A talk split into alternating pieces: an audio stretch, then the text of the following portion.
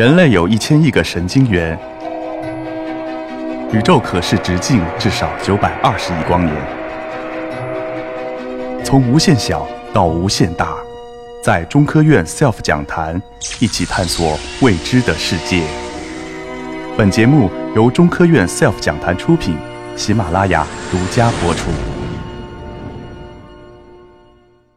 呃，我们都知道今天是一个科学强势的时代。呃，科学为什么还要寻求艺术的支持呢？你看，我们这次活动是中科院办的，中科院主动把艺术抬出来。刚才我也讲了那个欧阳老师的这个 title 哈，他是科技部呃下面成立的科学艺术委员会。在这个时代呢，科学似科学家似乎有意的向艺术家发出召唤，所以我就希望问一下，就是欧阳院士，在您心目中。这个艺术究竟重要不重要？哦，我我认为搞科学的人，他永远要攀登到山顶。他他求的是什么呢？真理，发现就是真，这是要真实的。科学不能够假冒的。科学的目标和任务是要造福于人类的。科学，它最后呈现出来的，我认为是非常美妙的。呃，所以科学追求的终极的目的，我的看法是真善美。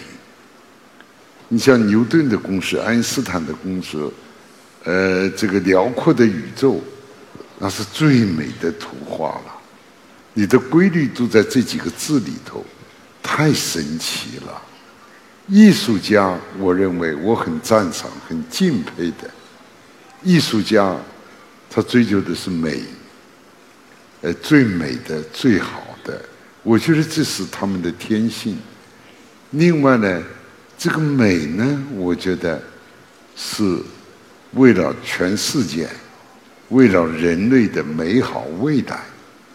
去更好的描绘未来的前景，也是善，是吧？呃，他他也是求真的，只有真实的在艺术里面，哪怕再怎么夸张，他都是人们可以接受的。我觉得真的科学和艺术，一一个是我们是以形象思维思考，而不艺术家们。我们是逻辑思维来思考，是有很多的不同的，但是他们都向山顶去攀登，最后在山山顶上汇合了。他们是一个目的，都是为了人类未来美好的未来。所以我觉得科学要借助艺术的美，而艺术也要更好的、充分的理解科学。得到科学的支持，科学与艺术的融合，我们将创造出科学和艺术灿烂的未来。这是我的理解。好的，谢谢。这个 这个欧阳院士呢是德高望重的科学家，所以非常大度。但是我还是有个疑惑：既然科学本身就能提供美，我们干嘛还要艺术家呢？是吧？科学已经很美了，所以我想请夏佳老师讲一讲。夏佳老师呢 是理科出身，现在又从事文学创作，现在又在西安交大中文系工作。那么我愿意听听，就是说您觉得这个年代科学很强势的时代，艺术家怎么为自己辩护？我倒是觉得，今天在这样的一个技术高速发展的时代，其实反而越把我们人从到底为我们为什么要求知，我们为什么要受教育这个问题，从他一些更加可能功利的一些。那个负担和压抑之下，有可能能解放出来。也就是说，我们过去在不管我们说学科学还是学艺术，我们好像虽然有很多非常好的说法，真善美之类的，但实际上到了操作层面，总是有多少有一些功利主义的考量。就是我们说，如果说一个孩子他觉得将来要学科学，那我们就要问的是，你将来能不能当教授啊？能不能拿课题啊？然后能不能拿些奖啊？然后这个年薪是多少啊？是不是杰出科学家呀？等等。那如果是你要学艺术的话，就说你将来是不是能够这个上艺校啊？然后能不能，呃，比赛里边得奖呀？或者是高考能不能加分啊？然后甚至哪怕最不济，你将来去给人家当艺考的老师，你每个小时的工资是多少钱？好像总是这样的一些问题。但是我觉得在今天，当这些技术不断的发展，其实很多现在很多人做的工作，其实很多时候都可以由机器来做了。然后人工智能可以做很多简单重复的工作。那么这个时候，当我们去考虑说人为什么要学习的时候，我们有可能会能越来越多的回归到学习这个问题的本真。就是我们为了我们学科学不是为了积攒科学知识，我是我们是为了提高我们认识这个世界的一种能力，甚至是提高我们对这个世界发问的能力。我们学习艺术也不是为了背一些艺术史的名词，或者是学习一些纯粹技术性的东西，而是为了提高我们的审美能力，就铸造我们的品味。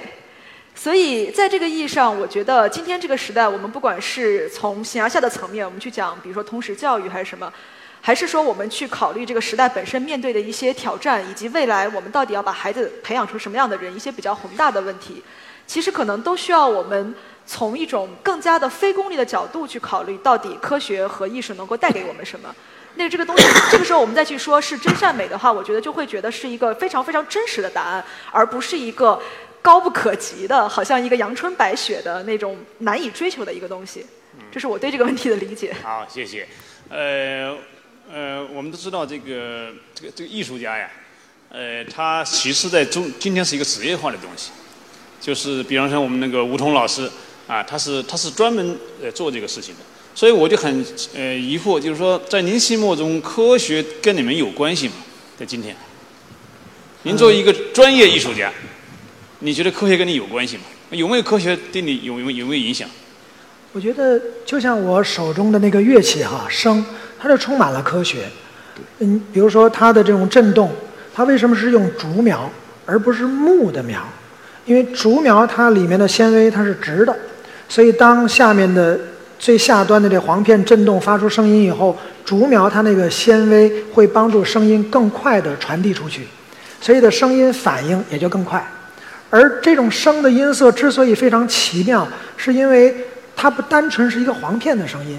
当然，我不是说单纯一个簧片声音不好听。你比如说，你听口琴，你会听到一种孤独、一种非常小空间的那种、那种、那种状态。而声呢，你总会觉得。它有一种声音，形容说是凤凰的这种那那种鸣叫的声音。为什么？其实它就有一层神圣的一种，或者一种高频的那种泛音频谱。其实这就是科学的这种解释。那之所以我们有了这样的一个知识的基础以后，那我们会更好的认识我们手里这件乐器。那您觉得这个？你讲了半天，好像就是技术层面的。这个乐器好不好固然重要，可是艺术家还是要比乐器要高高级嘛。就是说，您乐器再好，你那个艺术艺术不行还是不行，所以这样是不是给人一个印象？其实科学技术在你们的人心目中就是一个气的那个层面上，啊，技术上好一点，真正搞艺术还是我们艺术家，是不是？您心目中有一点艺术家比科学家要高那个？我其实觉得一个了不起的科学家，他就像艺术家一样，他也充满了灵感。他要对世界，刚才欧阳老师说的，我非常赞同。我觉得真善美也是我做艺术的初衷。我也同意蔡老师的这种说法，就是说你要回归他功利的这呃，去掉他功利的一面。当然，这个是一个过程了。你首人这个温饱是一个起码的一个标准，但是过了这个部分以后，你还要回归到你要做这件事情最开始的初衷。你通过什么让自己觉得生命更有价值？我觉得就是你从事这件事情，它的意义可以让你的生活，首先你会觉得非常的开心，觉得有存在的价值，同时你可以贡献出更多美好的音乐或者说美好的成果，可以让大家现在的生活可以更开心、更快乐。我觉得这是无论是科学家还是艺术家都同样期待的。嗯，我是觉得呢，科学家能够有魅力呢，是靠他揭示的自然界有魅力。比方说，这个欧阳院士把那个月亮那个后面一展出来，大家就哇！而这个吴彤老师呢，他是靠自己就能把人激动起来，啊，把大家指挥起来，唱啊跳啊，这个这个忽悠人呢。所以呢，就是这个这个艺术家更多的是个人魅力，而科学家靠他背后的科学成就。那这里面就是，我就觉得，呃，疑问就是这个蔡老师哈，你又是做数学啊，数学自身是有美的。你呢又自个儿写诗，你又作为艺术家个人魅力的发挥作用，我就很奇怪，你一个说数学的怎么能写诗呢？怎么？这个你给我们讲讲。呃，首先我要说哈，这个刚才你问到这个科学的问题，我记得德国那个十九世纪有个数学家叫雅科比，他说过这么一句话，他说科学的唯一目的是为人类的精神争得荣光，所以他在这方面呢，他是有起到艺术的作用的。真正美妙的科学啊，就像牛顿、爱因斯坦啊，或者是伽利略这样的，它是像艺术一样的。